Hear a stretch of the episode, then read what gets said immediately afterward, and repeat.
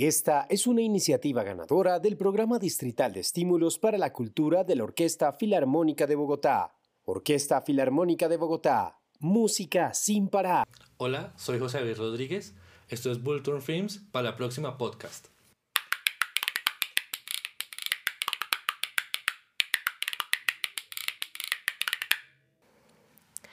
Hola, somos Vulture Films, esto es para la próxima. Eh, bueno, en el espacio de hoy de Música y Juventud tenemos a José David Rodríguez, me lo aprendí, José David Rodríguez, eh, director, percusionista y bueno, hablando de juventud, muy joven, apenas 28 años, que para un director eso es muy, muy, muy, muy, muy joven. Entonces, José David, bienvenido. Y, y bueno, primeramente, eh, cuéntanos acerca de ti, de tus primeros acercamientos a la música, cómo descubriste que tu pasión realmente es la dirección, porque cuando uno entra a estudiar, como que casi todas las filas son intérpretes, compositores y directores. Es uno, o sea, literalmente es como uno en un millón el director. ¿Y cómo se descubren esas pasiones? ¿Cómo empezaste? Cuéntanos acerca de tuya. Bueno, pues buenos, hola a todos.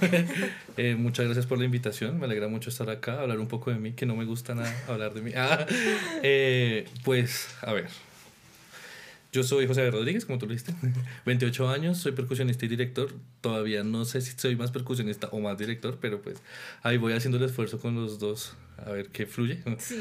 Em, yo soy divagué, pero yo no estudié música ni divagué. O sea, muchos músicos acá en Bogotá vienen de Ibagué y me preguntan, ¿hay el conservatorio? No. No, fue al contrario, ¿como que viniste acá directamente o...? Yo nací en Ibagué, después con mi familia nos fuimos a vivir a Santa, a Santa Marta como año y medio, dos años. Y por cosas de la vida terminé en Paipa, en Boyacá. Ah. Y Paipa es el sitio donde hacen el concurso nacional de bandas musicales. Sí. Entonces terminé primero tocando percusión en una... Pues entré como un ensamble de niños. Yo me acuerdo, era muy chistoso porque yo entré sabiendo nada y ese año, creo que fue ese mismo año, hubo un viaje al Mono Núñez. Fuimos con la agrupación, se llama eh, Grupo Instrumental Piccolo, que era como la, la, agrupación de los niños de iniciación, iniciación intermedio de la Escuela de Formación Artística de Paipa. Eh, ahí empecé a tocar percusión, o sea, como los tecladitos, el xilófono, las cosas, los cistros, cosas pequeñitas. Y tuve un proceso de, de un año y medio más o menos y me retiré porque yo tengo trastorno de déficit de atención e hiperactividad, igual que tú. Entonces... esta, entrevista se va a tornar maravillosa. Entonces, eh, eh, como que todo empezó a girar en torno a eso, yo me mamé el colegio, como que todo me fluía, entonces me ponía a cachar clase y todas esas cosas.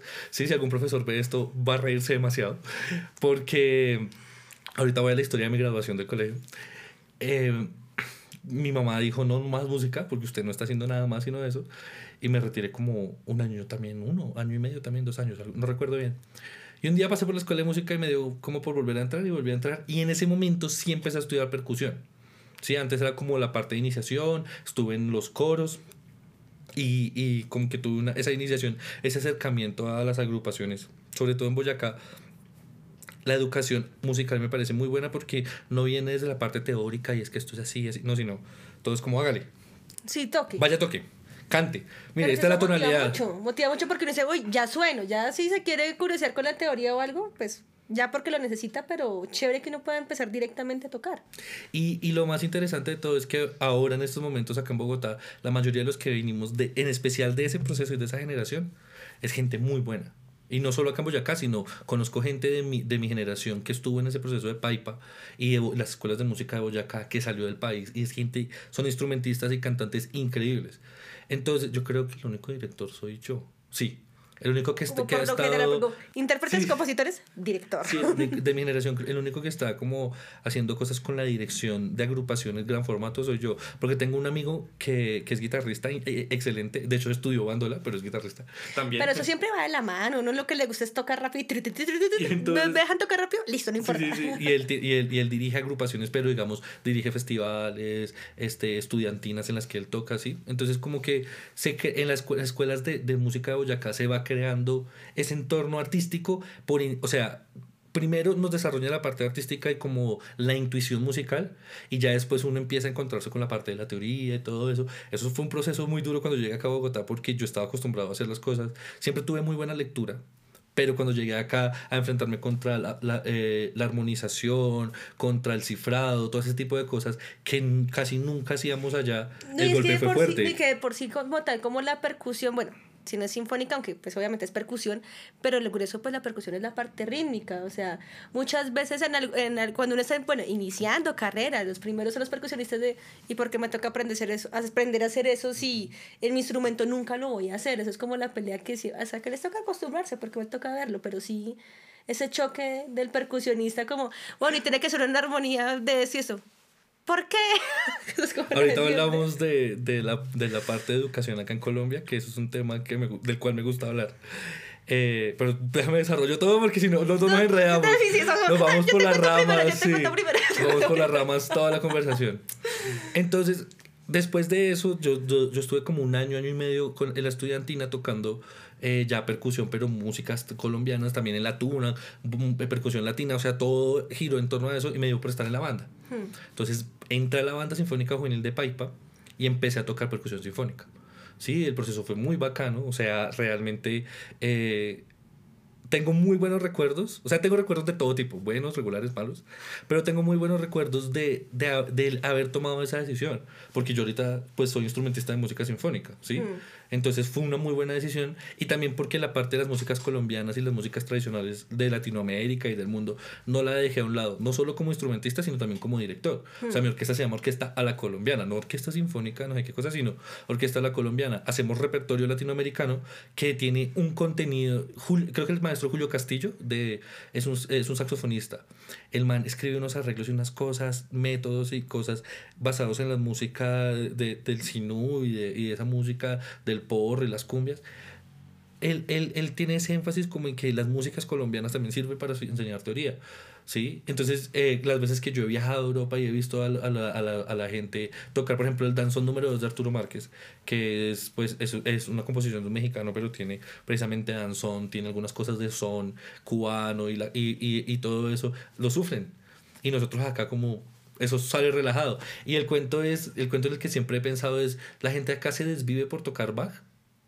Nunca lo van a tocar como una persona que es de allá y creció tocando eso. Pero, y, pero ven por encima del hombro eh, y dicen, qué asco tocar músicas colombianas. Sí, ¿no? Y eso es un, es un problema. Yo, eh, bueno, en los otros podcasts he dejado claro un poco el, pues, el flagelo, así, la palabra dramática, pero para uno de compositor eh, tiene uno muchas cosas engavetadas y uno va a tocar. No, es que ahorita vamos a hacer otra vez los, lo que ya saben que vende o lo que ya saben que todo el mundo le gusta y así, ¿no? Pero ¿cómo van a descubrir el próximo Lucho Bermúdez directo? O sea, o algo así, porque es muy difícil. Bueno, y mi respeto es tener ya como tal la orquesta a la colombiana porque es muy, muy, muy complicado pues tener un, grupo, no solamente con un grupo de rock, para que cuadrar ensayo de cuatro, me imagino con una, con una orquesta.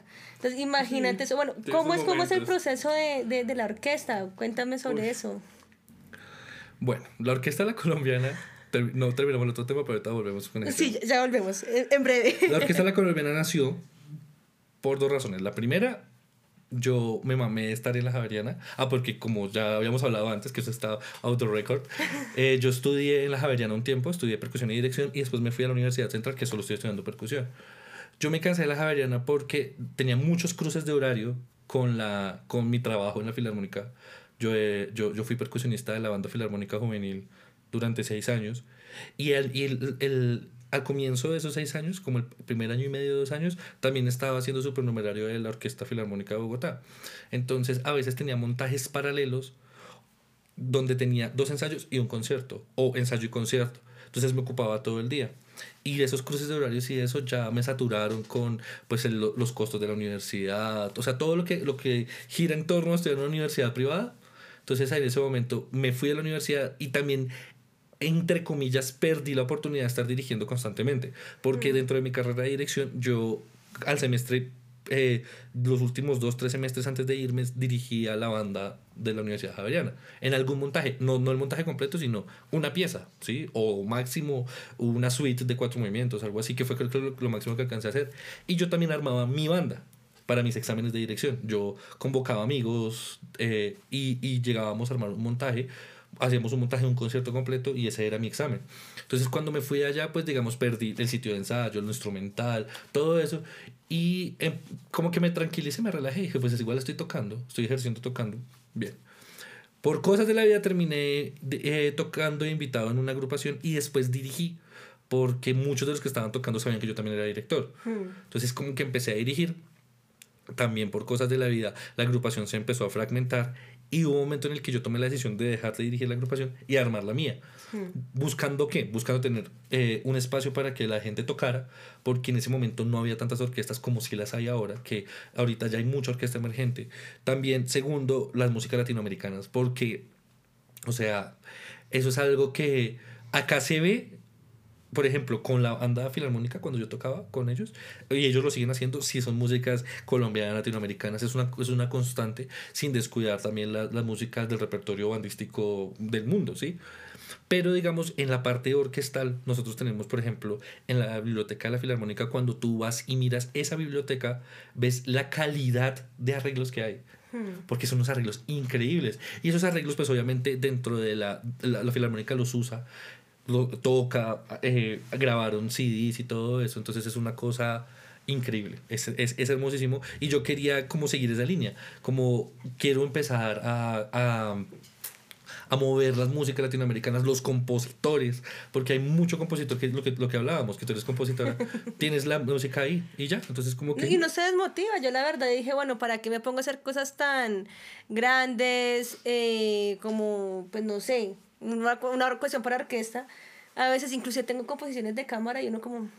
Es muy difícil encontrar. electrónico, como, bueno, ahora amigo conmigo misma, como dicen por ahí. Pero bueno, y se vuelve a hilar con el tema anterior, que era de que la, la gente mira como por el hombro un poco la música colombiana. Aunque bueno, ahorita hay, yo sí he visto que ahorita como que hay un auge con la música latinoamericana. Y yo digo, bueno, si tú eres, por decir, violinista, obviamente el violín no es un instrumento nativo aquí eh, de la región, obviamente tú vas a aprender con los métodos de donde es nativo el violín, o sea, es muy europeo y, y muy bacán eso, pero sí siento que, bueno, como compositora que es un recurso que eso es como que ven, bueno, y que ya hay, ya hay chinos que vienen a hacer salsa acá y lo tienen súper bien, bien, bien hecho. Los japoneses, sí.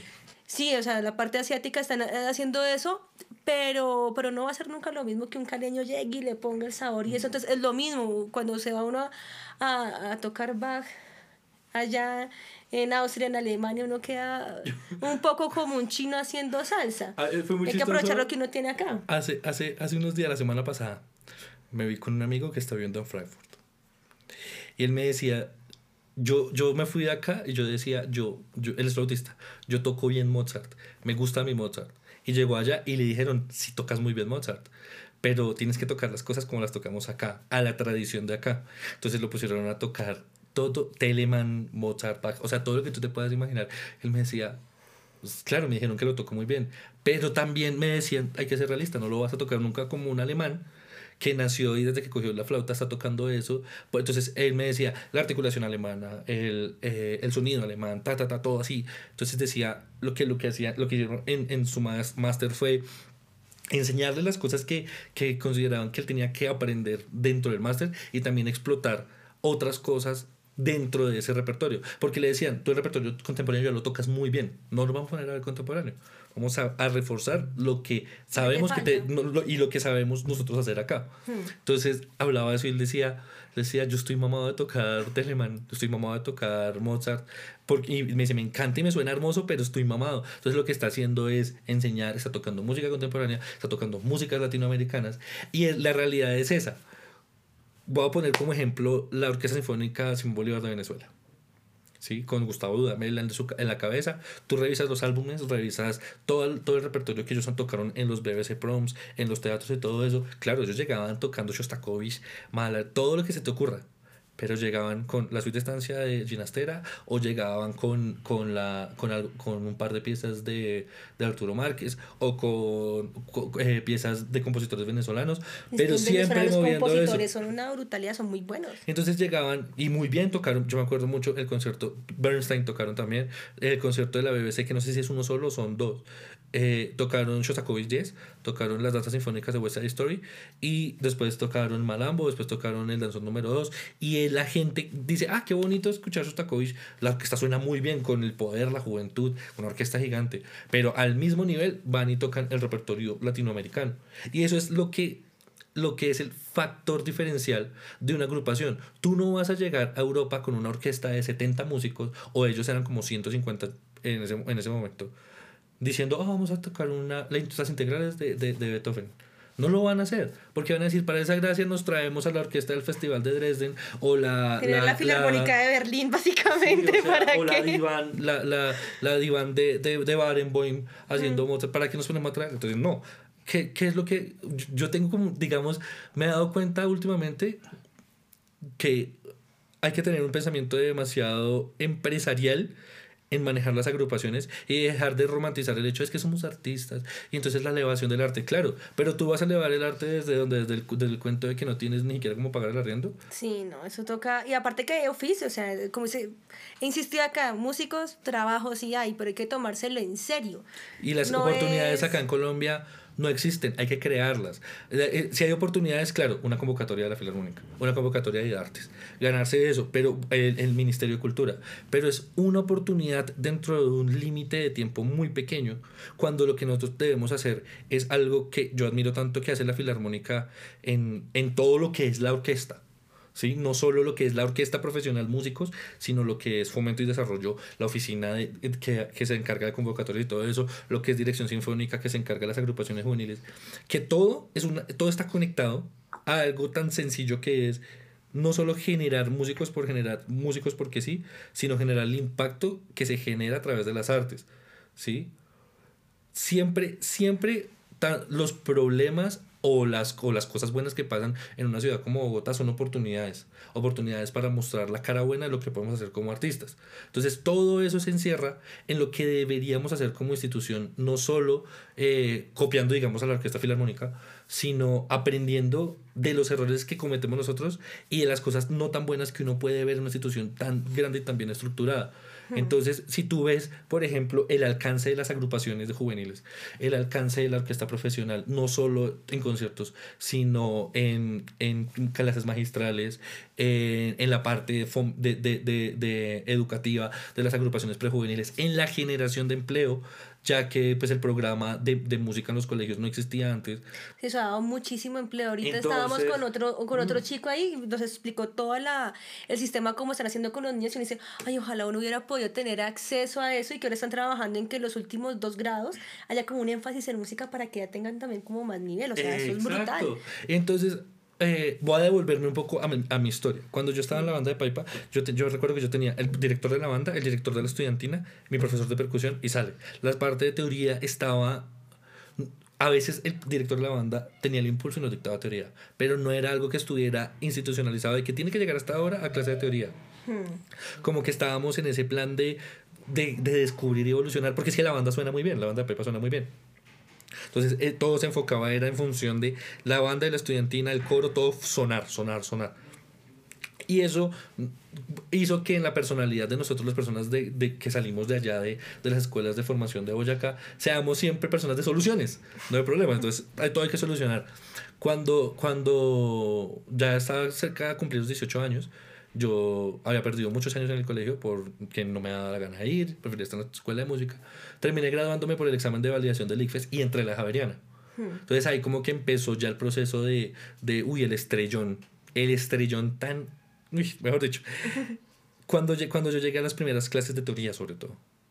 Porque claro, yo llegaba ya, de, con, o sea, obviamente yo, tenía, yo, yo siempre he tenido muy buena lectura, pero ya el cuento de, de entender la estructura, a eso yo no lo sabía a la profundidad que se necesitaba, digamos, para pasar tranquilo esas materias.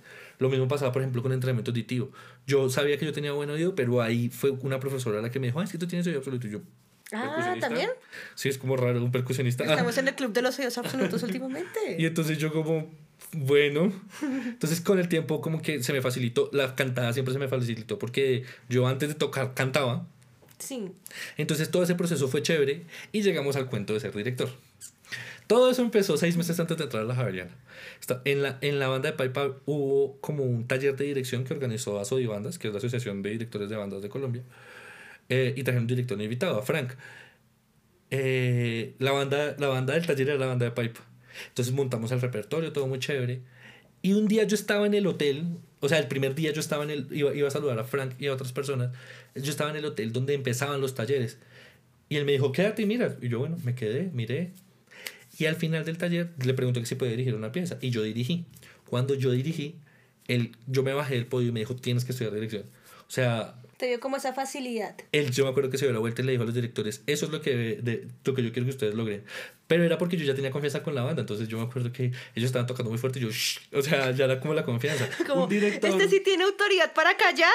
Sí, entonces pues claro, un director invitado no va a hacer eso. Yo con confianza, yo sí callo. Ah, no. Entonces, Muchachos, shh, los otros, ay, pasito, pasito. cuando yo entré a la Javeriana, Frank le envió un correo a la que fue mi, mi profesora de dirección, Patricia Vanegas, diciéndole que, pues, recomendándome, diciendo, no, mira, este chico debería estudiar dirección y eso.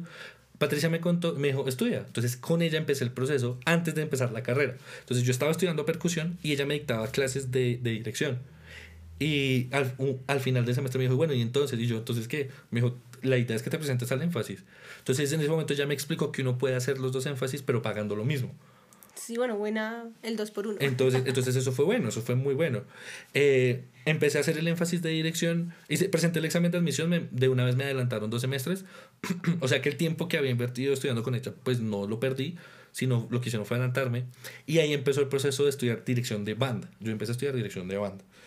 Aprendí sobre instrumentos, sobre eh, instru- eh, o sea, instrumentación, transposición, todo lo que uno tiene que aprender básico, piano, pero entonces ahí empezó el problema y es que yo tengo tendinitis en las dos manos Ay. en los dos brazos. Entonces yo ahorita en este momento ya no puedo tocar piano por, por problemas en la mano izquierda.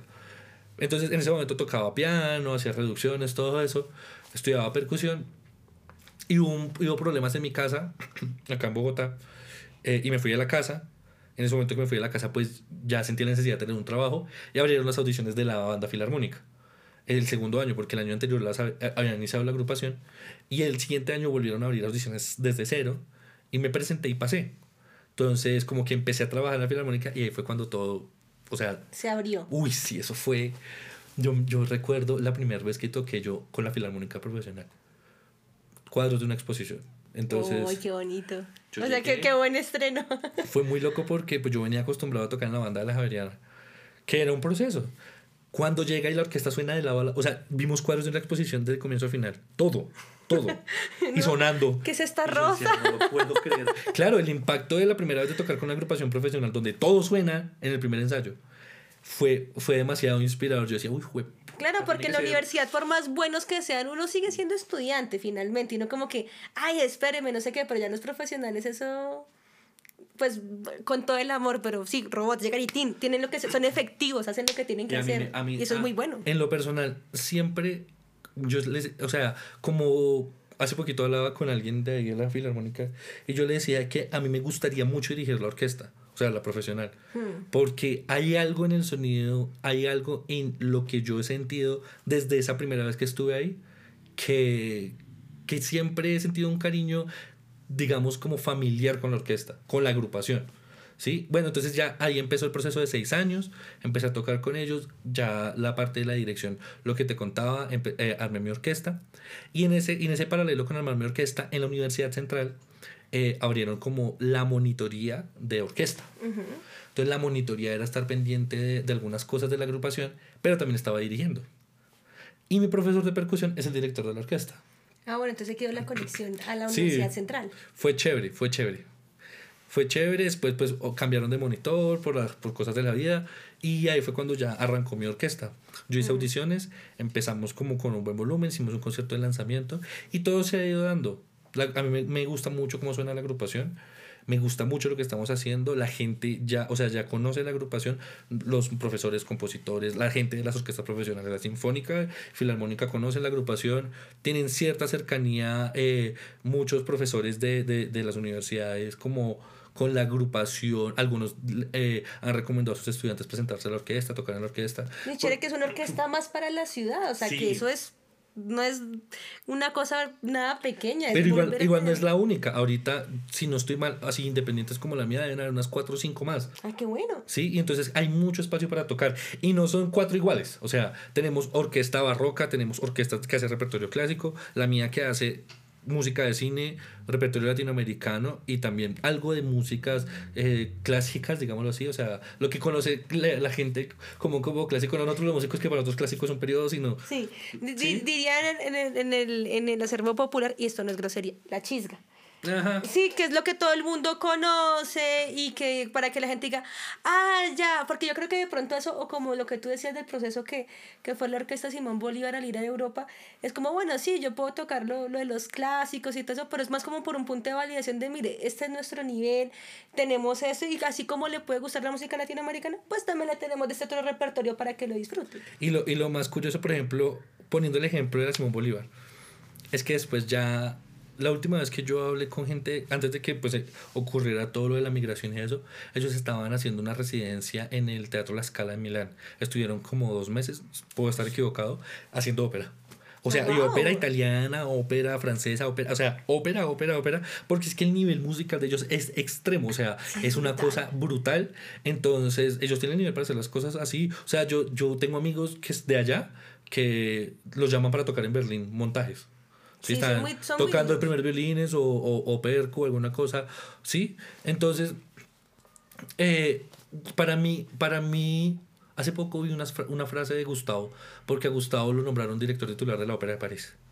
Y él se dio la vuelta, no voy a decir textualmente lo que dijo, pero él, él habló acerca del sistema, él dijo que gracias al sistema es que él está ahí y que pues el sistema lo que hizo fue este, darle la oportunidad a muchos niños y niñas de Venezuela de, de que personas como él, que está ahí en su momento siendo director titular, pues eh, logren ese tipo de cosas. Yo conozco mucha, eh, Emanuel López Gómez, que es otro director, que ahorita es el director titular de la, de la Filarmónica Juvenil de la Filarmónica de Bogotá, es otra persona que viene de ese proceso.